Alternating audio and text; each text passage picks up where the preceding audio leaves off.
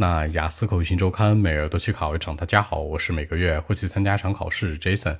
今天和大家分享讨论一下关于 Passage 当中的高频话题，叫做直男直女相关。原题这样说的，叫做 What do you say those people who are always straightforward？那些特别直的人是吧？直男直女们，你有什么样的看法？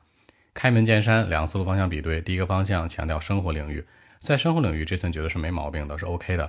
他们想说的事儿、想做的事儿，马上就执行；不喜欢的人、讨厌的事儿，会马上大声说出来，是 OK 的。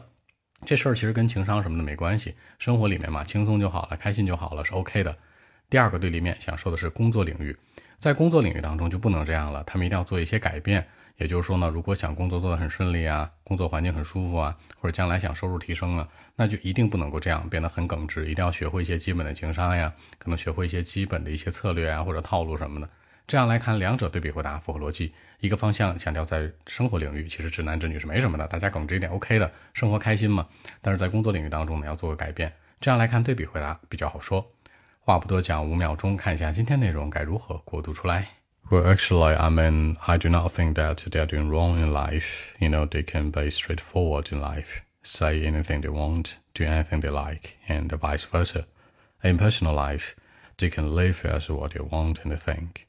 But sometimes, I mean, when at work, I think they need to make the change a little bit because uh, if they want a great career or a rather comfortable environment to work, I mean, they have to improve their attitude and personality at work. So I think that in life it's fine, but uh, it could be a bit different when they are at work. So that's it. 在结尾的时候呢，这森做了一个引导，强调出来啊，就是人们如果是在工作领域当中，其实还是表现不同一点会更好，对吧？别畅所欲言，别太直，太耿直了，对工作来讲不会有很多的好处。强调这样的一个引导。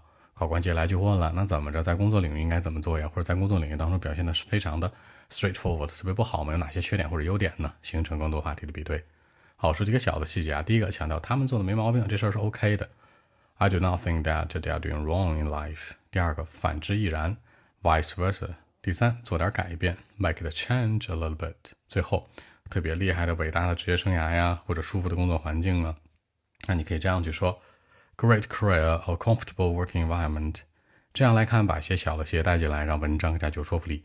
好，那今天这期节目呢就录制到这里。如果大家更多的问题，还是可以 follow WeChat b 一七六九三九一零七 b 一七六九三九一零七。希望今天这样期节目可以带给你们帮助，谢谢。